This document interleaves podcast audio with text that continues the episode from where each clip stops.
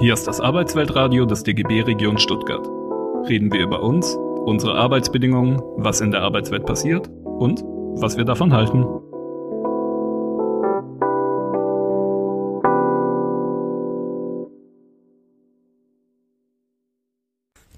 Hallo, ich bin hier heute im, im Wald mit Tim. Hallo Tim. Hallo Peter. Äh, schön, dass du dir Zeit genommen hast. Ähm, Tim studiert an der Uni Stuttgart äh, Quantenphysik und äh, sitzt gerade an seiner Masterarbeit. Das ist korrekt, ja. Über was schreibst du deine Masterarbeit? Ähm, meine Masterarbeit ist im Bereich photonisches Quantencomputing. Ähm, das heißt erstmal, bevor man die ganzen Terme wirklich einholt, nur so viel, dass wir quasi an Quantencomputing-Anwendungen, also irgendwelche Rechnungen, die auf den Gesetzen der Quantenmechanik basieren, machen und als unsere Teilchen oder Quantenteilchen, die uns das ermöglichen, benutzen wir Photonen, also die Quantenteilchen des Lichts. Okay, falls äh, ihr genauso viel verstanden habt äh, wie ich, Hintergrund des heutigen Gespräches ist das Quantencomputing ja neben der Digitalisierung so als eine der großen Neuerungen gehandelt wird, wo noch etwas unklarer ist, wie eigentlich die praktischen Anwendungen aussehen. Und das natürlich dann auch aus Gewerkschafts- oder Wissenschaftsperspektive spannend ist. Und damit man sich darüber aber überhaupt ein Urteil bilden kann, wie Anwendungsmöglichkeiten, auch wieder Rationalisierungspotenziale und so weiter aussehen, wollen wir uns heute also erstmal den technischen Grundlagen widmen. Natürlich aber auch mit Ausblick wo gibt's da eigentlich welche Sorte Anwendungen, was heißt das? Also erstmal schön, dass du dir dafür Zeit nimmst und dann fangen wir doch wirklich mal mit den absoluten Grundlagen an. Ähm, Quantenphysik, was ist das? Genau, also Quantenphysik unterscheidet sich von der klassischen Physik, deswegen auch klassische Physik, äh, sehr grundlegend, ähm, kam auf äh, Anfang des 20. Jahrhunderts, ist also auch noch relativ neu äh, im Bereich der Physik und vielleicht erstmal, was man halt festgestellt hat, ähm, ist, und deswegen heißt es auch Quantenphysik überhaupt, daher kommt so ein bisschen der Name, dass äh, im Gegensatz zur klassischen Physik, wo man immer in einem kontinuierlichen System arbeitet, das heißt so ein bisschen, wenn man irgendwie die Welt um sich erfährt, dann kennt man das, dass zum Beispiel, wenn man einen Fußball antritt, dann kann der sich erstmal frei kontinuierlich im Raum bewegen. Der kann alle möglichen Positionen im dreidimensionalen Raum einnehmen. Man kann den hochnehmen und an die Decke werfen und den kann, der kann quasi überall dort sein. Und das gilt dann eben auch für die Energien von diesem Ball, die er halt im Schwerefeld der Erde hat. Also man weiß ja auch, das nutzt man zum Beispiel bei Pumpspeicherkraftwerken oder so, dass man was anhebt, dann speichert man Energie, potenzielle Energie in der Form, äh, dass sie quasi in dem Gravitationsfeld ist. Und sobald man dann quasi zum Beispiel bei so einem Pumpspeicherkraftwerk äh, das Ventil löst, fließt das Wasser runter, getrieben von der Gravitationskraft. Aber erstmal ist das ein kontinuierliches System. Es gibt quasi keine Höhe, die das Ganze nicht einnehmen könnte, also auch keine Energie, die dieser Gegenstand nicht haben kann. Und das ist erstmal anders im Bereich der Quantenphysik. Also da gibt es Teilchen, die haben sogenannte gequantelte Energiezustände. Daher kommt es auch, also Quantum wirklich für quasi bestimmte feste Abstände, die möglich sind. Ähm, das ist zum Beispiel eine ganz wichtige Besonderheit, äh, dass zum Beispiel, ähm, daher kennt man das auch, äh, Elektronen im Umfeld eines Atoms, also Atome als äh, früher mal irgendwann von Atomos aus dem Griechischen so das kleinste unteilbare Teilchen. Äh, mittlerweile ist das ein bisschen überholt.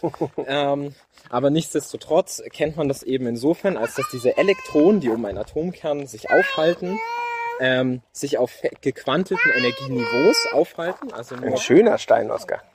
Sehr schön. So, mein Sohn ist auch noch mit uns unterwegs im Wald. Genau. Deswegen gibt es ab und zu das ist auch perfekt. Jetzt habe ich eine Anschauungs äh, Ja, sehr schön. ja. Mhm. Jetzt ist es nämlich so, dieser Stein, der kann hier überall sein, aber dieses Elektron, wenn wir uns mal vorstellen, die Höhe wäre jetzt quasi die Energie, Mhm. dann kann die üblicherweise bei so einem Atom nur ganz bestimmte Werte annehmen. Daher auch die Quantelung quasi Mhm. als ein Quantum quasi Mal, mal, mal kurz als Laie. Ähm, wenn ich das versuchen sollte, ähm, in Schubladen zu stecken und ein totes Zettelchen drauf zu kleben, ähm, also es ein bisschen zu, zu kategorisieren, dann ist es doch so, die klassische Physik um, umfasst, erklärt in einem bestimmten Spektrum von, von Größe, äh, was einem physikalisch begegnet. Und äh, sobald wir uns auf sowas wie atomarer Ebene begeben haben, scheint dann die, die Quantenphysik zumindest eine, eine notwendige Ergänzung zu sein. Und dazu, wir hatten auch schon ein Vorgespräch, falls sich jemand wundert, warum ich dazu überhaupt irgendwas sagen kann. Ähm, und dann gibt's die andere Seite sozusagen, dass man ab einer bestimmten Größe, wenn jetzt etwas unklar ist, wann da dann der äh, wann diese Größe erreicht ist, aber dann hat man es mit der nochmal mit einer anderen Theorie zu tun, nämlich mit der Relativitätstheorie, oder? Ah, nicht ganz tatsächlich. Ähm, das sind ein bisschen zwei verschiedene Pfade, die passen auch noch gar nicht zusammen. Ähm, äh, um das mal einzuholen, also die klassische Physik ähm, beschreibt quasi über ihre Gesetzmäßigkeiten von, das kennt man bestimmt, irgendwie Kraft ist Masse mal Beschleunigung und so. E gleich mc Quadrat, Ja, wahrscheinlich das hier ist, ja, das ist jetzt Relativitätstheorie, Ja, ja, ja. Genau. Aber die klassische Physik beschreibt quasi irgendwie, was wir so drumrum hier erfahren können. Und dann hat man halt irgendwann festgestellt, dass sie aber nicht ausreicht. Hm. Dass es bestimmte Phänomene gibt in der Welt, wo man merkt, dass da reicht eben die klassische Vorstellung einfach nicht aus, um zu beschreiben, was man da fortfindet. Ähm, das passiert eben bei den sogenannten Quantenteilchen, die heißen einfach nur so, weil das die Teilchen sind, die sich quasi quantenmechanisch verhalten. Das ist jetzt kein, keine besondere Eigenschaft oder so, sondern es ist mehr, dort merkt man halt die Effekte der, der Quantenphysik ganz, äh, ganz direkt. Ähm, um das gleich mal noch einzuholen, vielleicht. Ich ich will noch kurz unterbrechen, also nur damit ich das richtig verstehe. Also die Quantenphysik ist praktisch nicht eine Physik bestimmter Teilchen, sondern umgekehrt. Es gibt halt bestimmte Teilchen, an denen stellt man Eigenschaften fest, die man sich nicht erklären kann, wieso man dann sagt, da sind offensichtlich Grenzen der klassischen Physik erreicht. Genau, genau. Und es ist, es ist sogar so, theoretisch auch alles Größere lässt sich über die Quantenphysik erklären. Also das ist nicht so, dass diese, also und das ist auch nicht so gewollt in der Form von, naja, für große Teilchen benutzt man klassische Physik, oh, weil, weil die erklärt das richtig und die Quantenphysik erklärt das für kleine richtig, sondern es ist mehr so, wenn man genug von diesen kleinen Teilchen zusammennimmt, sodass man dann eben zum Beispiel einen Fußball hat, der aus Abermillionen Atomen aufgebaut ist, die sich quantenmechanisch verhalten. Sobald man quasi genug davon hat, ist es quasi in der Summe, im Durchschnitt, verhält es sich auch, wenn man das quantenmechanisch beschreibt, erfahrbar, so wie die klassische Physik es beschreibt.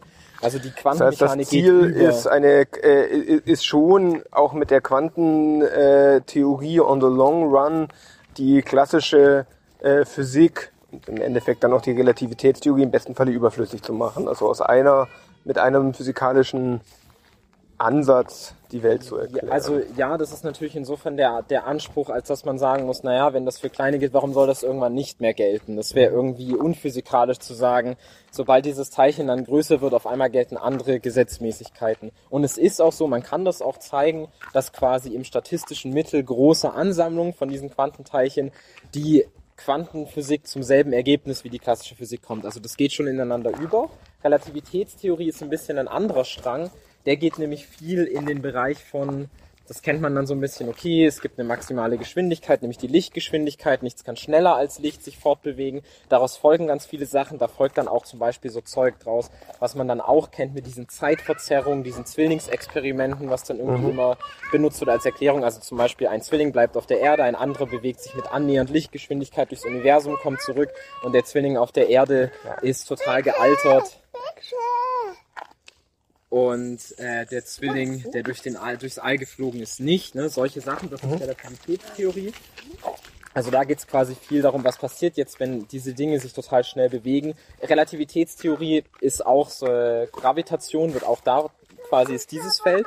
Und der Punkt ist, im Moment muss man sagen, noch geht es nicht zusammen. Also es gibt äh, Teile der Relativitätstheorie, wo man weiß, dass sie stimmen. Also man kann das auch nachweisen, dass das stimmt. Man kann sich irgendwelche Teilchen, die aus dem All herunterkommen, die haben gewisse Verfallsraten. Also wie lang dauert es, bis 50 Prozent ungefähr zerfallen sind von irgendwelchen Teilchen.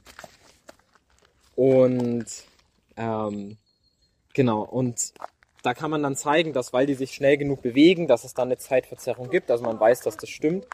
Ähm, es ist aber halt so, dass das mit der Quantenmechanik noch nicht ganz zusammengeht. Also es gibt quasi Teile, wo es noch zu Widersprüchen kommt, weswegen das auch ein großes theoretisches Forschungsfeld ist, quasi eine Möglichkeit zu finden, diese Effekte der Relativitätstheorie, die in einem klassischen Framework mhm. geschrieben sind, quantenmechanisch oder auf ein quantenmechanisches Fundament zu stellen, sozusagen. Gut, dann haben wir jetzt so ein bisschen ähm, das Ganze eingenordet, sage ich mal, ein bisschen äh, äh, ein ganz grobes Bild davon gemacht, äh, was sozusagen das Umfeld der Quantentheorie eigentlich ist. Oh, danke schön. Ich bekomme immer Steine zwischendurch geschenkt. Ähm, dann würde ich dich jetzt sozusagen wieder wieder zurückentlassen zu dem, was du ja eigentlich sagen wolltest, nämlich wir waren jetzt bisher bei Quantentheorie, äh, haben wir bisher jetzt nur von der Seite her betrachtet, wenn ich mal versuche, meinen eigenen Worten wiederzugeben, was ich bisher äh, gelernt habe. Ähm, bei einem der klassischen Physik gibt es erstmal keine Energieniveaus, die Gegenstände nicht erreichen können, keine Orte, die sie nicht äh, prinzipiell einnehmen können im Raum. Und das verhält sich jetzt allerdings anders bei diesen äh, Atomen. Bei den Atomen verhält sich so, dass es äh, da bestimmte gequantelte äh, Atome gibt. Das heißt, die haben bestimmte Energieniveaus, die sie nicht überschreiten können, eventuell auch nicht unterschreiten können. Ähm, ich sehe ein Nicken, okay. Genau, also bei Atomen gibt's das, bei Elektronen gibt's das, äh, Lichtteilchen ebenfalls. Das kommt dann halt immer auf das physikalische System an. Also das ist jetzt nicht so, auch das, dass es quasi irgendwie in dem Teil drin wäre, von wegen, das kann nur diese Energien haben, sondern mehr, wenn man quasi sich ein Elektron in einem Atom oder um ein Atom herum anschaut, dann gibt es eben bestimmte Kräfte, Wechselwirkungen, die dort wirken. Und wenn man das ganze System löst, dann ergeben sich halt bestimmte äh, Energieniveaus, die erlaubt sind und bestimmte, die einfach keine Lösung dieses Systems sind. Ähm, daraus ergibt sich zum Beispiel ganz anschaulich, wenn man nämlich in der Welt rumschaut, äh, dann sieht man, wir sind jetzt hier äh, gerade im Wald und wir können uns deswegen an lauter grünen Pflanzen erfreuen. Ähm, manche Bäume sind auch braun, man hat irgendwelche Steine, die eher so weiß sind. Ähm, und woran das liegt, ist tatsächlich, also es ist auch ein quantenmechanischer Effekt, ähm, denn im Prinzip das Licht, was von der Sonne kommt, ist eine Mischung aus ganz vielen verschiedenen Wellenlängen. Und wie man vielleicht weiß, ist es so, ähm, dass die Wellenlänge von so einer Lichtwelle äh, quasi ein Ausdruck der Energie ist, die darin steckt oder darüber quasi wie äh, was für eine Wellenlänge oder Frequenz so ein Lichtteilchen hat. Äh, darüber kann man quasi die Energie davon berechnen. Und jetzt ist es so, wenn einfach alle möglichen Energien erlaubt wären von Elektronen in solchen Atomen, dann könnte einfach alles Licht immer absorbiert werden. Das heißt, alle möglichen Farben würden da drin absorbiert werden und dann auch wieder am Ende ausgestoßen und alles hätte irgendwie, wäre so weiß. So ist es aber nicht. Und das liegt halt daran, dass nur ganz bestimmte Quantensprünge sozusagen, also ganz bestimmte Unterschiede in Energieniveaus überhaupt möglich sind, überwunden zu werden. Und wenn gerade ein Lichtteilchen dieser Frequenz mit der passenden Energie auftritt, dann kann es absorbiert werden von dem Elektron. Es springt aufs nächsthöhere Niveau und später, wenn es wieder herabfällt, sich entspannt, wird eben genau wieder ein Lichtteilchen derselben Frequenz ausgesendet. So sehen wir dann zum Beispiel grüne Blätter. Ähm, wenn es nicht passt, dann geht das Teilchen auch einfach durch. Deswegen ist das Glas zum Beispiel, was wir in unsere Häuser bauen, ähm, auch einfach durchsichtig für das sichtbare Licht. Einfach deswegen, weil quasi keine der möglichen Energiesprünge in den Teilchen, aus denen das Glas ausgebaut ist, passt zu den Frequenzen, die wir sehen können. Und deswegen geht dann das Licht einfach un quasi unbeeinträchtigt hindurch. Das heißt, das wäre zum Beispiel so ein Effekt, wie du schon gemeint hast, dass wenn man gerade bis zu kleinen Teilchen geht, stellt man eben immer wieder in allen möglichen Systemen fest, ähm, dass nur bestimmte Energieniveaus möglich sind. Das ist aber eben nicht per se so, wenn wir uns ein Teilchen einfach im Vakuum, im freien Raum anschauen, dann kann es wieder alle möglichen Energien annehmen. Ähm, das ist quasi in dem Fall durch die Rahmenbedingungen gesetzt, ähm, welche Zustände da erlaubt sind. Und daher kommt so ein bisschen diese Quantelung. Und das ist eine wichtige Eigenschaft der Quantenphysik. Das andere, und das hat man bestimmt auch schon mal gehört, wenn man sich damit befasst hat, ist der sogenannte Welle-Teilchen-Dualismus. Ähm, das ist ja beim, beim Licht äh, so eine große Sache, oder? Genau. Dass man das Licht halt bestimmte Eigenschaften hat, die man eigentlich nur über Teilchen erklären kann und gleichzeitig Eigenschaften hat einer Welle und dass man beides braucht, um das Licht zu erklären. Genau, richtig. Und das gilt eben auch für Elektronen. Man kann das auch dann für Atome irgendwann zeigen. Genau. Und das ist quasi die große andere wichtige Geschichte. Und da ähm, ist so als kleiner mathematischer Einwurf, woher das eigentlich kommt, ist, dass man halt als Lösung, wenn man sich diese energetischen äh, Rahmenbedingungen quasi aufschreibt von irgendeinem Atom oder so, dann kriegt man halt als Lösung, als Lösungsfunktion sogenannte Wellenfunktionen raus, die dann halt zum Beispiel dann Elektronen beschreiben. Ähm, und dann ergibt sich quasi, das ist jetzt auch ein bisschen Mathe, das muss jetzt auch nicht verstanden werden, um Quantencomputing verstehen zu können in der Form, dass man wissen will, wie sich das auf die Wirtschaft auswirkt, aber ich werfe es trotzdem mal ein. Es ist quasi so, man kriegt dann eine Lösung, die das Teilchen beschreibt, zum Beispiel ein Elektron in einem Atommodell oder äh, auch ein Photon, also ein Lichtteilchen. Und wo sich das Ganze aufhält, ergibt sich quasi, kriegt man eine Wahrscheinlichkeit, wenn man den Betrag dieser Funktion bildet. Das heißt, irgendwo ergibt einem diese Wellenfunktion eine Wahrscheinlichkeitsverteilung so ein bisschen, mhm. äh, wo sich was aufhält, aber natürlich auch, welche Energien es dann hat und so weiter. Ähm, genau, also das ist wirklich nur die grobe Einordnung. Das ist, mag auch erstmal sehr unintuitiv scheinen. ähm, man kann auch coole Experimente zu machen, die dann auch äh, sehr faszinierende Ergebnisse haben. Man kann zum Beispiel ähm, sogenannte Interferenzeffekte, das ist quasi, wenn verschiedene Wellen miteinander wechselwirken. Ähm, das kennen manche von euch vielleicht aus euren äh, Noise-Canceling-Kopfhörern, die es irgendwie im modernen Büroalltag braucht, ähm, wo quasi auch Interferenz genutzt wird. Interferenz heißt einfach, wenn zwei Wellen miteinander wechselwirken, dann addieren sie sich quasi zu einer neuen Welle und wenn eben zwei Berge aufeinandertreffen, dann wird es ein größerer Berg und wenn eben bei einer Welle zwei, ein Berg und ein Tal aufeinandertreffen, löscht es sich aus. So funktioniert es dann bei einer Noise Cancelling Funktion. Da wird einfach auch eine Schallwelle, die genau entgegengesetzt ist zu den Frequenzen, die man rausfiltern äh, will, äh, Genau. Aber jetzt äh, behaupte ich, oder ich habe es äh, vielleicht noch nicht gut verstanden, jetzt hast du doch die Seite von, wie verhält sich Licht als Welle mal, mal an, angedeutet, nenne ich es mal. Aber du hast noch nichts darüber gesagt, warum es gleichzeitig auch die Eigenschaften eines Teilchens hat. Ja, das ist wahr.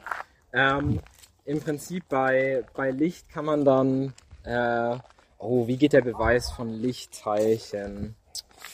Oh, da muss ich tatsächlich nochmal nachlesen, wie da genau der, der Effekt geht. Ich meine, was schon mal ähm, irgendwo ein, ein Hinweis drauf sein kann, ist, man hat halt diese Lichtteilchen oder Lichtwellen mit einer bestimmten Frequenz, ähm, wo dann eben auch nur genau äh, diese Energie ausreicht, um zum Beispiel absorbiert zu werden. Das heißt, es ist irgendwie, hat das Teilchen Charakter, es kann nicht einfach als Welle etwas seiner Energie verlieren sozusagen mhm. und dann als schwächere Welle weiter wandeln, sondern das ist schon irgendwie äh, fest. Ähm, man kann dann auch, meine ich, auch noch andere Experimente zeigen, wo man äh, zum Beispiel, wenn man äh, einen besonders starken Lichtstrahl äh, auf irgendetwas schickt, dann ist das nicht einfach eine besonders starke Welle mit mehr Energie, das auf einmal andere Elektronen angeregt werden können, sondern es ist quasi dann einfach nur ein Bündel, wenn man zumindest gleich frequent ist, also ganz viel Licht bei einer bestimmten Wellenlänge losschickt, können trotzdem immer nur dieselben Sprünge angeregt werden. Ebenso, als hätte man es hier zu tun mit ganz vielen Teilchen einer ganz bestimmten Energie, äh, die dann quasi ausreichend ist, um zum Beispiel ein Elektron anzuregen oder nicht. Bei Elektronen selbst kann man das auch zeigen, also das sind die Teilchen, die auch ähm, für äh, als elektrische Ladung oft behandelt werden. Die haben eben auch solche Effekte, dass sie beides können. Also ähm, die können eben Welleneigenschaften haben, ganz äh, bekannt am ähm, äh, Doppelspaltexperiment kann man das zeigen, kann aber auch sich wie Teilchen verhalten. Bei den Photonen, so kann man es bei den Photonen übrigens auch zeigen, äh, das mit dem Welle-Teilchen-Charakter. Ähm, genau, also da kann man... Magst du das mit dem Doppelspaltexperiment vielleicht nochmal äh, erklären, nochmal jetzt yes, äh, wegen yes. äh, Vorgespräch? Ja, sehr gerne. Also die Grundidee ist, man kann dieses Doppelspaltexperiment sowohl elektronisch als auch photonisch durchführen. Ich fange mal photonisch an. Also man hat äh, zwei Schlitze auf einem Schirm und dahinter quasi eine Art Abbildungsfläche, auf äh, der man dann eben messen kann, was man da äh, drauf abbildet. Und es kann zum Beispiel ein Kameraschirm sein oder so, wenn wir mit Licht arbeiten. Ähm, jetzt schickt man einen Photonenstrahl auf diese zwei Spalte nebeneinander und aus der klassischen Wellentheorie, also wenn man das jetzt klassisch behandeln würde, ähm, wie, mit, äh, wie man das mit Wellen beschreiben würde, macht man das meistens so. Man hat dann seine Photonen als Wellenfront, die treffen auf diesen Schirm mit zwei Schlitzen. Und dann würde man dahinter, wenn man das jetzt klassisch als Welle beschreibt, einfach jeden dieser Schlitze als neuer Ausgangspunkt einer Welle begreifen, die sich von dort eben sphärisch ausbreitet. Also wenn ihr euch das von oben vorstellt, dann breiten sich jetzt hinter dem Schlitz eben rechts und links jeweils eine Welle aus. So, diese Welle hat eben mit, je nachdem, was für eine Wellenlänge sie hat, Täler und Berge, wie man das auch kennt. Und jetzt bildet sich das Ganze hinten, zum Beispiel auf einem Fotoschirm, ab. Und von oben äh, sich das Ganze einfach mal so Satz des Pythagoras mäßig aufzeichnet, dann wird man eben feststellen, dass man zum selben Punkt auf dem Abbildungsschirm, also auf der Kameraoberfläche, ähm, von den beiden Schlitzen unterschiedliche Distanzen zurücklegen muss. Genau in der Mitte quasi gesehen, auf dem Abbildungsschirm zwischen den beiden Schlitzen, braucht man von beiden Ausgangspunkten dieser Welle gleich lang. Aber je nachdem, wohin man geht, wenn man sich das Ganze von oben einfach äh, vorstellig macht, ähm, das hilft wahrscheinlich, sich da mal so eine Skizze zu aufzumalen, sieht man eben, dass zu diesen unterschiedlichen Punkten auf dem Abbildungsschirm unterschiedliche Distanzen zurückgelegt werden müssen von den beiden Schlitzen. So. Das bedeutet aber, wenn man sich jetzt vorstellt, dass das Ganze eine Welle ist, dann legt die ja gleichmäßig, je nach der Wellenlänge quasi, Berge und Täler zurück. Ja. Ist also dann, je nachdem wie lange sie braucht, um auf dem Abbildungsschirm An verschiedenen Punkten ihrer Amplitude. Genau, ich, richtig. Ist eben entweder gerade nach oben oder nach unten ausgelenkt und so weiter. Jetzt treffen da also, wenn wir das uns als Welle angucken, zwei Wellen gleichzeitig an demselben Punkt auf. Nämlich eine aus dem rechten Spalt und eine aus dem linken. Die nicht am gleichen Punkt sein können. Die, erstmal, die, insofern kommt es halt drauf an, wenn sie dieselbe Distanz zurückgelegt haben. Der macht gar nichts. Der hat, Der bellt der hat einfach gebellt. Der wollte Schluss jetzt. Genau, wenn sie äh, quasi dieselbe Distanz zurücklegen mussten, dann sind sie eben beide entweder an einem Berg oder an einem Tal und addieren sich auf. Wenn sie aber an Punkten sind, kann es eben auch manche Punkte geben, wo die eine Welle gerade ihr Berg, ihren Berg hat und die andere ihr Tal, dann löschen sie sich aus. So ergibt sich dann eben ein sogenanntes Interferenzmuster ähm, am Ende auf dem Abbildungsschirm, also Punkte hellerer Intensität und helle Punkte, wo es dunkler ist, in Abhängigkeit davon, wo quasi diese verschiedenen Wellen kommen, weil dadurch, dass die äh, quasi periodisch sind, muss es natürlich nicht immer derselbe Abstand sein, wo sie beide den, am Berg sind zum Beispiel, sondern es kann auch sein, die eine ist an einem Berg und die andere braucht ein bisschen länger, aber so viel länger, dass sie auch wieder zu einem Berg kommt, sobald sie auf dem Abbildungsschirm trifft. So, das ist klassisches Wellenverhalten. Ähm, jetzt zum Teilchencharakter. Jetzt kann man sich ja fragen, okay, jetzt gibt es da irgendwie Interferenz und das Ganze fing, meine ich, wenn mich mein Wissen nicht ganz täuscht, äh, sonst äh, lege ich das nochmal nach. Ich Schneiden meine, wir das raus? genau, man hat, meine ich, mit Elektronen zuerst angefangen. Äh, man hat, glaube ich, dieses Experiment erst elektronisch gemacht, bevor man es photonisch gemacht hat. Ähm, ist aber auch egal, weil es funktioniert mit beidem. Die Messmethode unterscheidet sich nur ein bisschen. Jedenfalls ist jetzt die Frage, okay, Welle-Teilchen-Dualismus, okay, jetzt schießt man da mit einer Welle drauf und man kriegt auch wirklich, wenn man das jetzt machen würde, man schießt mit so einem Photonenstrahl drauf, hinten ein Interferenzmuster und in, wir merken uns jetzt, Interferenzmuster heißt eben immer dieses Muster an hellen und dunklen Stellen in Abhängigkeit wo auf dem Schirm. Das ist ganz typisch für eine Welle. So. Und jetzt ist ja ein bisschen die Frage, okay, wenn wir mit ganz vielen Photonen raufschießen, was passiert jetzt, wenn wir nur mit einem gleichzeitig oder auch mit einem Elektron gleichzeitig draufschießen? Kriegen wir immer noch Interferenz. Das würde für Welle sprechen, weil dann ist auch ein einzelnes Teilchen einfach nur eine Welle, die dahinter eben dann auch als zwei Wellen sich ausbreiten kann. Also hat man dann den Photonenstrahl ganz, ganz schwach gemacht oder nur ganz wenig Elektronen mit dem Ziel, dass immer nur eins gleichzeitig da durchgeht. So. Ähm, und man misst dann dahinter trotzdem ein Interferenzmuster. Also selbst wenn man immer nur ein Teilchen gleichzeitig in seinem Versuchsaufbau hat, ähm, misst man eben dieses Interferenzmuster. Und das war eben bei Elektronen erstmal sehr verwunderlich, weil man war bisher davon ausgegangen, Elektronen, das ist ein Teilchen und ein Photon ist eine Welle. Also bei den Photonen war das nicht überraschend, beim Elektron verwunderlich. Ähm, so, jetzt, weil man damit quasi ausgecancelt hat, aber wenn da jetzt mehrere Elektronen gleichzeitig durchgehen, vielleicht stoßen die sich danach und deswegen gibt es manche Punkte, die besser, wo quasi mehr Elektronen landen oder weniger. Ähm, so, jetzt hatte man das nur mit einem gleichzeitig gemacht und es passiert immer noch. Verwunderlich. Dann hatten sich die Wissenschaftler gefragt, können wir denn irgendwie messen, durch welchen der Spalte das Ganze geht? Weil das wäre irgendwie dann spannend zu wissen, wenn es eh nur durch den rechten Spalt geht, wie kann denn dahinter ein Interferenzmuster entstehen? Ähm, weil wenn, wenn es Interferenz gibt, müsste es irgendwie durch beide gleichzeitig gehen. Also hat man einen Aufbau gemacht und gemessen, durch welchen Spalt sich das Elektron durchbewegt. Man kann das Ganze auch bei Photonen machen, ist ein bisschen komplizierter, braucht Kristalle und so weiter. Ist aber erstmal für die Veranschaulichung egal. Ähm, das Entscheidende ist, sobald man diesen Messapparat da aufbaut und wirklich mal misst, ähm, durch welchen Spalt jetzt dieses Elektron sich durchbewegt, dann misst man halt, okay, es bewegt sich rechts oder links durch. Und man sieht dann auch danach auf dem Abbildungsschirm auf einmal kein Interferenzmuster mehr, sondern sieht quasi, was man erwarten würde, wenn man mit einem Fußball auf so eine Torwand mit zwei Schlitzen schießen würde. Nämlich einfach nur links einen Streifen und rechts einen Streifen. Passend dazu, ob das Elektron rechts oder links hindurchgegangen ist. So, sobald man diesen Messapparat entfernt und wieder nicht mehr misst, ob das Elektron rechts oder links durch den Spalt gegangen ist, oder auch später das Photon, man kann beides machen, ähm, misst man auf einmal wieder ein Interferenzmuster. Und das war total spannend, weil jetzt hat man gemerkt, okay, wir messen irgendwas und das verändert glatt, wie sich dieses Teilchen verhält. Und, und jetzt noch der eine ein, weil die ersten lernen vielleicht, die haben smart mitgedacht und haben sich direkt gedacht, Moment mal, aber wenn ich da meinen Messapparat hinstelle, vielleicht beeinflusst der halt Ja. einfach dadurch, wo der ist, schon das ganze Experiment. Wie kann das jetzt, also das ist jetzt, überzeugt mich noch nicht. Und das haben die sich auch damals gedacht und haben dann durch einen geschickten Messaufbau das Ganze so konzipiert, dass sie erst messen, durch welchen Spalt das Elektron oder auch das Photon gegangen ist, zeitlich nachdem es den Abbildungsschirm schon erreicht hat. Also die Idee ist, man macht das Experiment von einfach, das Ding muss sich ja trotzdem durch den Raum bewegen. Das heißt, nach einer gewissen Zeit erreicht es dann den Abbildungsschirm, wo wir aufmessen, ob es Interferenz oder zwei Schlitze abbildet. Und erst danach, also später, wird geschickterweise gemessen, ob es rechts oder links durchgegangen ist.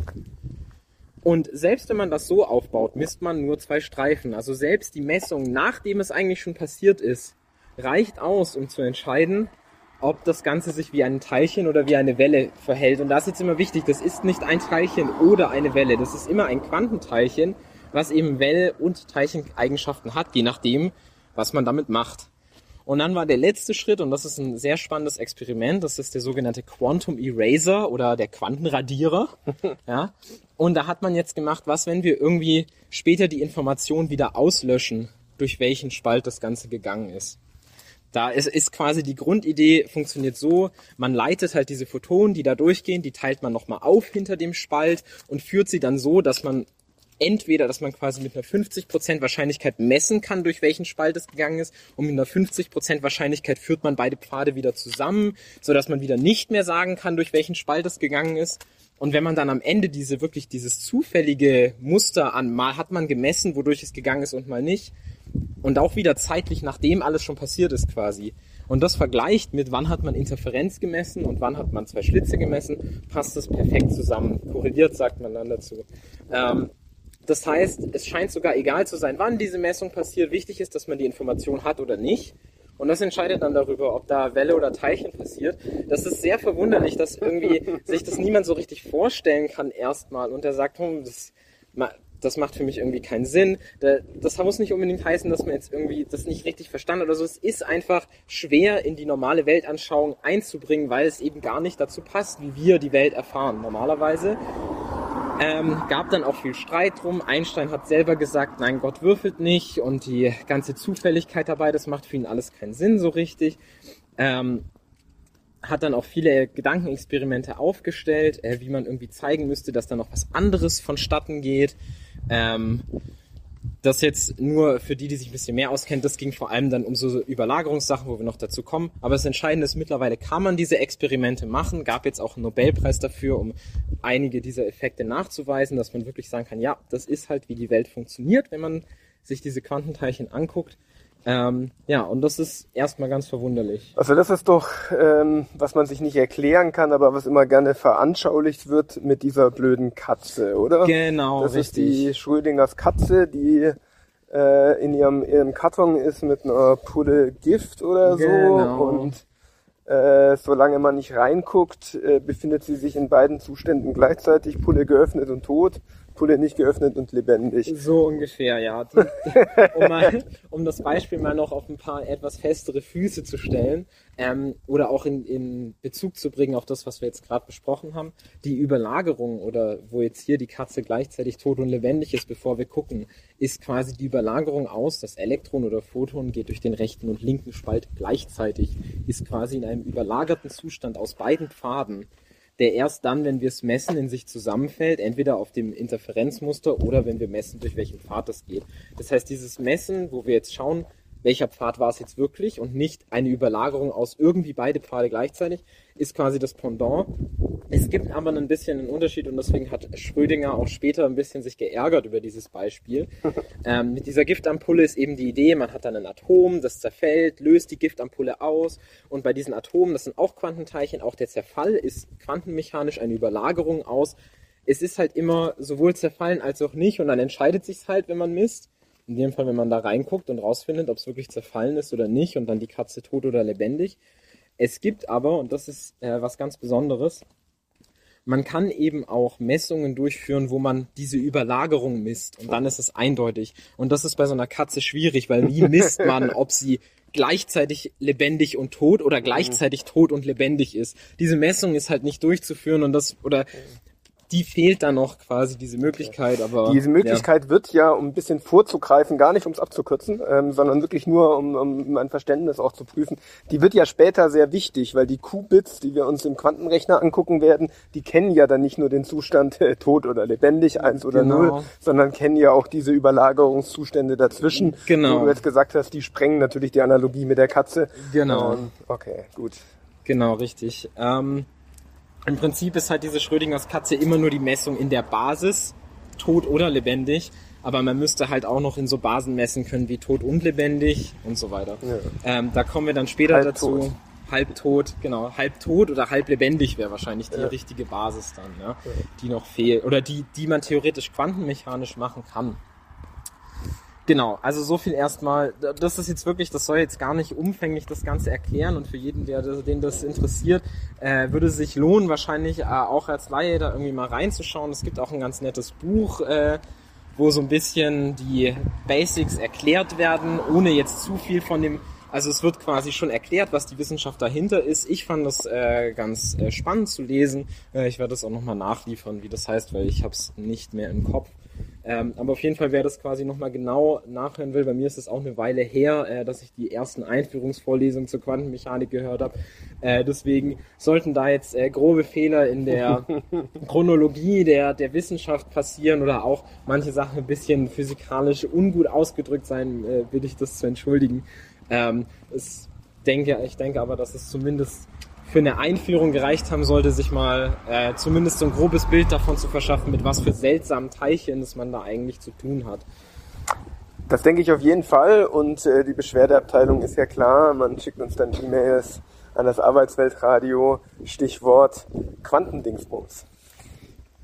Machen wir weiter an äh, diesem Stichwort Quantendingsbums. Wir haben jetzt ein bisschen die ähm, physikalische Grundlage gelegt. Gibt es da noch entscheidende Nachträge, die du haben willst, bevor wir uns in die wunderbare Welt der Qubits bewegen? Ich denke nur in, insofern eine Sache noch, weil ähm, ich werde vieles jetzt wahrscheinlich photonisch erklären. Ähm, das liegt einfach daran, dass viele Sachen sehr viel anschaulicher werden, wenn man sich das an Lichtteilchen erklärt. Ähm, da werde ich gleich noch ein paar Eigenschaften äh, nachlegen. Das Ganze gilt aber theoretisch auch für die Elektronen, die ich kurz ansprechen werde. So. Ähm, und zwar, das Wichtige ist eigentlich nur noch ähm, bei so Lichtteilchen oder die Teilchen der Lichtwelle spricht man in der Regel immer aus, von einer Kombination äh, einer Welle des elektrischen Felds und äh, einer Welle des magnetischen Felds. Die schwingen orthogonal, also in einem Winkel von 90 Grad, in einem rechten Winkel zueinander. Und man sagt dann quasi von der Achse, in die quasi das elektrische Feld schwingt, dieses Lichtteilchens, das sagt man, da sagt man dann die Polarisationsrichtung dazu. Ähm, das bedeutet, Licht kann theoretisch linear polarisiert sein. Das heißt dann einfach, dass das Ganze in einer Linie quasi das elektrische Feld schwingt. Es kann auch zirkulär polarisiert sein. Dann schwingt quasi dieses E-Feld im Kreis herum. In Ähm, der Spirale. und genau. Ähm, das ist insofern wird es später wichtig werden, wenn man daran Sachen erklären kann. Das wird auch jetzt schon total genutzt. Man kennt es zum Beispiel an so Polarisationsfiltern, die zum Beispiel für, wer dem letzten Mal irgendwie in einem 3D-Kinofilm war, was man früher irgendwie mit diesen äh, Blau-Rot-Brillen gemacht hat, macht man heute mit so Polarisation, dass quasi das eine Bild für das eine Auge schwingt quasi horizontal und das andere vertikal. Und weil man einen Filter, der rechtwinklig dazu steht, dazu führt, dass das Licht da nicht durchkommt, kann man quasi dann bei dem rechten Auge nur das rechte Bild durchlassen, bei dem linken nur das linke. Das ist ja sogar, äh, das sieht man ja sogar, wenn man drauf schaut, weil man da tatsächlich waagerechte und bei dem anderen senkrechte Linien sieht. also ist es korrekt, ist wirklich ja. sehr, äh, sehr hemdsärmlich, sag ich mal. Ja, genau. äh, weil jetzt bisher waren wir wirklich in, in Bereichen, die dem Alltagsverstand nicht sehr zugänglich sind. Und da sieht man aber, da hat das sozusagen ganz hemdsärmliche, Genau. äh, praktische Lösungen dann. Genau, im Prinzip ist so ein Polarisationsfilter einfach nur ein sehr feines Gitter. Ja. äh, für das elektrische Feld dieses Lichtteilchens. Ganz coole Sache. Ähm, ist es halt so, dass auch das irgendwo schon eine Messung ist. Ähm, wenn wir da so einen Polarisationsfilter reinstellen und das Licht danach von unserem Auge zum Beispiel gesehen wird. Ist, ist es nämlich so, dass wenn das Licht vertikal ist, dann wird es an einem horizontalen Gitter reflektiert und kommt nicht durch. Umgekehrt, wenn wir ein äh, vertikales Gitter auf ein vertikal polarisiertes Photon treffen lassen, geht das Photon eben durch und wird von unserem Auge detektiert. Wir können es sehen. Und jetzt ist eigentlich die Frage, was passiert, wenn das schräg ist. Also wenn das nicht rechtwinklig zueinander ist, sondern wir hätten jetzt ein diagonales Gitter und unser vertikales Photon trifft darauf. Da haben wir es hier nämlich mit der Überlagerung zu tun. Man kann sich nämlich dieses diagonale polarisierte Photon vorstellen als eine Überlagerung aus einem horizontalen und vertikal polarisierten Photon. Insofern als das äh, kann man sich einfach mal wirklich vorstellen, wenn man sich irgendwie gleichzeitig eine Schwingung hoch und runter und rechts und links vorstellt und die gleichzeitig passieren lässt, dann erhält man eben eine Schwingung rechts oben, links unten, also eine diagonale Schwingung. Und wenn dieses Teilchen jetzt auf das schräge Gitter trifft, wird es mit einer 50% Chance reflektiert und mit einer 50% Chance dringt es durch und erreicht unser Auge und ist dann eben gemessen.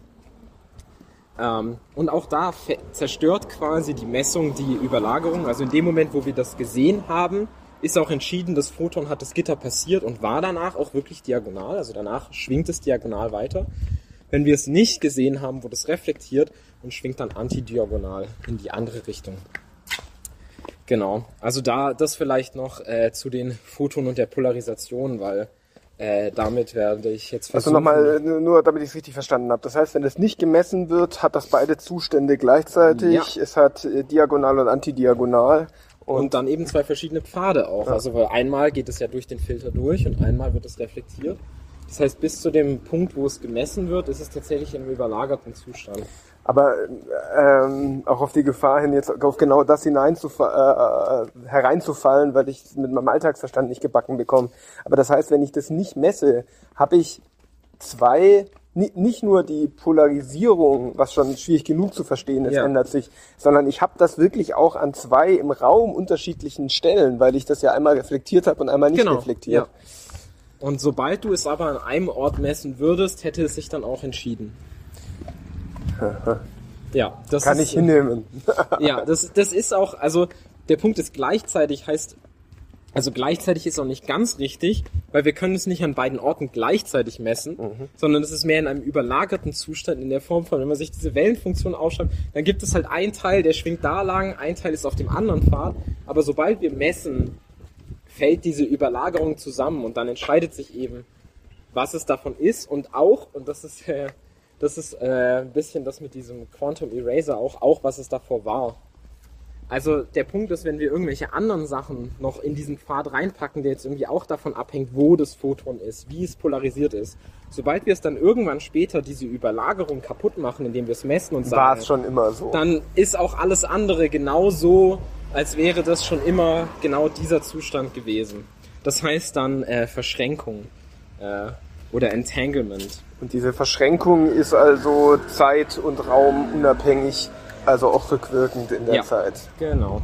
Das ist äh, ein bisschen die verrückte Sache. Man sagt jetzt irgendwie spooky action at a distance. ähm, so wurde das genannt. Woher das ursprünglich mal kam, ist, ähm, da gab es die sogenannten Einstein-Podolsky-Rosen-Pairs, äh, benannt nach den Physikern, die sich damit befasst haben. Ähm, und die Grundidee ist, es kann eben aus so einem Atom aufgrund von einem Zerfall zwei Photonen austreten, die miteinander verschränkt sind. Soll heißen, in dem Fall sind sie, meine ich, antikorreliert, aber es gibt auch ganz viele andere Fälle von äh, Verschränkung. Antikorreliert soll jetzt einfach mal nur, wir machen uns das ganz einfach irgendwie bildlich. Das, die sind quasi immer Reziprok. äh, zur reziprok. Ähm, insofern,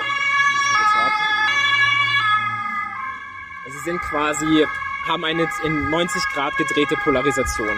Genau, aber die ist nicht festgelegt, sondern überlagert. Entweder haben wir, wir nennen es jetzt mal Photon 1 und Photon 2. Entweder ist 1 horizontal, dann ist 2 vertikal oder umgedreht. 2 ist horizontal, dann ist 1 vertikal. Das ist jetzt aber nicht festgelegt, sondern erstmal fliegen beide Teilchen durch den Raum und sind erstmal in einem Überlagerungszustand aus beiden und sobald wir eins davon aber messen, egal wo, am einen Ende des Universums, sobald wir das tun, ist dann das andere automatisch die andere Polarisation. Und jetzt zwei wichtige Sachen, weil jetzt könnte man erstmal sagen, naja, wenn ich jetzt irgendwie, ich mache das mal mit Socken, weil das kann man sich irgendwie vorstellen.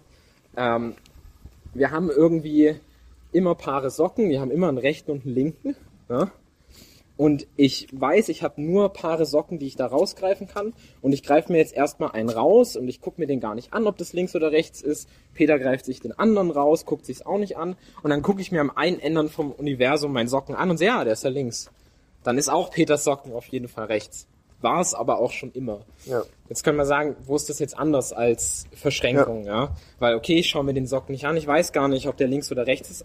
Aber vom klassischen Verständnis her war der auch schon immer links und der andere war auch schon immer rechts. Ne? Ja. So. Das war auch so ein, äh, und was jetzt das, das Tolle an der Verschränkung ist, und da kommen wir jetzt zu den Messbasen, wenn wir uns so ein Teilchen anschauen, was ähm, horizontal vertikal oder vertikal horizontal verschränkt ist, und wir messen das aber gar nicht in der Basis, wo wir es fragen quasi horizontal oder vertikal, sondern wir messen es in der Basis, zum Beispiel indem wir da einen Polarisationsfilter reinstellen, diagonal oder antidiagonal. Dann sind die immer noch miteinander verschränkt und antikorreliert. Dann würden wir das eine, sobald wir es diagonal messen, wäre das andere danach antidiagonal. Das heißt, es ist gar nicht einfach nur festgelegt in der Form von HV, also H für horizontal, V für vertikal und umgekehrt umgekehrt, sondern es ist ganz allgemein miteinander korreliert und dann können wir eben auch die Messbasis ändern und trotzdem das andere festlegen. Und das ginge jetzt bei den Socken erstmal nicht. Also, weil die- Socken, die müssten wir jetzt auch noch nach einer Farbe quasi fragen Mhm. können und dann könnte ich mir irgendeinen Socken rausnehmen und quasi dadurch, was ich messe, nämlich links oder rechts, Peters Socken auf einmal rechts werden lassen, wenn ich meinen links gemessen habe oder umgekehrt. Aber ich könnte meinen Socken auch messen, rot oder blau und Peter hätte dann den anderen Socken und dann wäre auch der Socken gar nicht mehr links oder rechts. Diese Information wäre entlöscht, dann hätten wir beide jeweils einen Socken, der einfach unbestimmt bezüglich seiner Links- und Rechtshaftigkeit ist und ich hätte Also einen blauen und ich, ich versuche roten. nochmal in meinen eigenen Worten wiederzugeben. Ja. Der Witz ist also, man kann nicht nur eine Eigenschaft messen, sondern man kann eben verschiedene Eigenschaften messen. Und äh, die, je nachdem, was ich messe, löscht es die andere Eigenschaft aus und setzt nur diese Eigenschaft. Und da ich das andere Teilchen, was am anderen Ende des Universums ist, wenn ich entweder Farbe messe oder links oder rechts messe, an der anderen dann feststellbar ist, dass es die jeweils dazu passende Eigenschaft hat, also entweder die Farbe oder das links oder rechts sein, in unserem Beispiel, kann ich festhalten, dass es hier tatsächlich wieder der Akt des Messens selber ist, der eine Auswirkung auf äh, das Atom hat und dass es auch tatsächlich erst durch diesen Akt an anderen hergestellt wird und es nicht ähm, naja, eben schon vorher immer gegeben war, obwohl das jetzt wieder nicht ganz korrekt ist, weil sobald es gemessen ist, war es ja immer diese Genau, Eigenschaft. genau. Aber das, Okay. genau. Also im Prinzip noch eine, eine Sache einzuholen ist, der Punkt ist, ich habe jetzt einfach mal angenommen, dass die beiden Messbasen miteinander zusammenhängen. An, das passt bei dem, deswegen ist das Farb- und Links-Rechts-Beispiel nicht so gut. Man hätte eigentlich sowas sagen müssen wie, ob ich meinen Socken messe, ob er gleichzeitig links-rechts ist und du, und dann ist deine automatisch rechts und links gleichzeitig, weil theoretisch können diese Teilchen auch in mehreren Graden der Freiheit, nennt sich das dann, verschränkt sein. Ähm, weil Rot und Blau hängt jetzt erstmal nicht direkt damit zusammen, ob er links oder rechts ist. Ein linker Socken kann rot oder blau sein, ein rechter Socken kann auch rot oder blau sein. Deswegen, das Beispiel ist eigentlich schlecht gewählt. Ich hätte eher sowas sagen müssen wie, ich kann meinen Socken testen, ob er links, rechts ist und dann ist deiner rechts und links quasi gleichzeitig ja. und umgedreht, umgekehrt. Okay. Aber ja, die, die Idee ist halt die, das ist nicht einfach nur festgelegt antikorreliert im Sinne von, ich weiß halt nicht, ob der eine so ist oder so, aber der ist es von Anfang an, sondern wirklich der Akt des Messens legt quasi fest, in welcher Basis diese Socken jetzt korreliert oder antikorreliert sind. Ähm, Ich will an der Stelle vielleicht, aber du kannst mich unterbrechen, wenn du da erstmal was anderes zwischenschalten willst. Äh, wir hatten, fand ich, im Vorgespräch noch eine ganz spannende Stelle, weil diese ganzen dem Alltagsverstand so unzugänglichen Überlegungen sind ja Anknüpfungspunkte, sei es für die Popkultur, äh, sei es aber auch ganz viel für, naja, freundlich vielleicht noch Metaphysik, unfreundlich schon äh, Esoterik. Was hast du denn zu den Übergängen zu sagen, die so Sachen sagen wie, na, da sieht man doch, alles ist vom Betrachter abhängig, so, so ein Zeug. Was sagt da der Physiker nicht dazu? ähm, ja, also ich, ich würde sagen, als Physiker sollte man sich sowas am besten sparen. Ähm, Und zwar einfach deswegen, also erstmal vielleicht mal zu der Seite von äh, so da jetzt irgendwie rauslesen zu wollen, das hängt vom Betrachter ab. Oder auch, wo ich das ganz, ganz oft kenne, ist so der Klassiker von, wenn wieder drüber gestritten wird, gibt es jetzt den freien Willen oder ist doch alles deterministisch? Da stürzen sich auch gerne Leute dann auf die Quantenphysik als Beweis von, also gerade mit der Überlagerung, wo eine gewisse Zufälligkeit fest verankert ist in äh, dem Ganzen. Das vielleicht da, da, ich mache da gleich noch einen kleinen Nachtrag zu, das mit der Zufälligkeit muss man noch einholen, aber es gibt eben quasi eine fest verankerte Zufälligkeit, wo man keinen Determinismus machen kann, so wie bei diesen verschränkten Photonen, wo man eben wirklich mit einer 50% Chance das in H oder V misst, dass dann die Leute daraus ziehen, da sieht man es doch, doch Zufall. Und das ist dann irgendwie Beweis für den freien Willen oder so. Da würde ich sagen, das sollte man mal sein lassen, äh, immer aus jeder physikalischen Theorie, die erstmal wirklich nur als Zweck hat, diese Welt oder zumindest was man vorfindet, in seinen Gesetzmäßigkeiten zu erklären, soll auch erstmal gar nicht heißen, da eine große Sinnsuche draus zu machen. Ähm, also die, zumindest so, soweit ich äh, dafür plädieren würde, ist das erstmal, man beschreibt eben, oder versucht Gesetzmäßigkeiten zu finden, die beschreiben, was man vorfindet.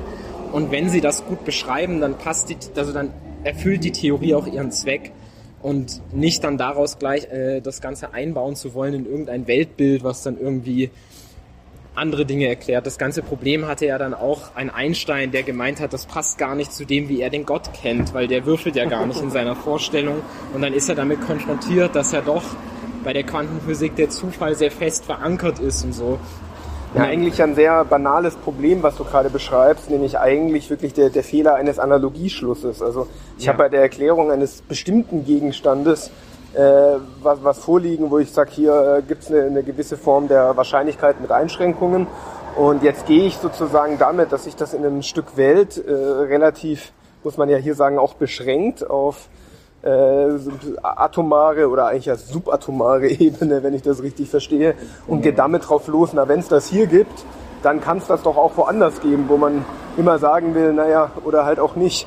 Genau, das ist also dann das- an dem das- jeweilig anderen Gegenstand zu Das, das klären. bliebe dann zu beweisen, ob auch dieser andere Gegenstand richtig beschrieben ist durch die Gesetze der Quantenphysik.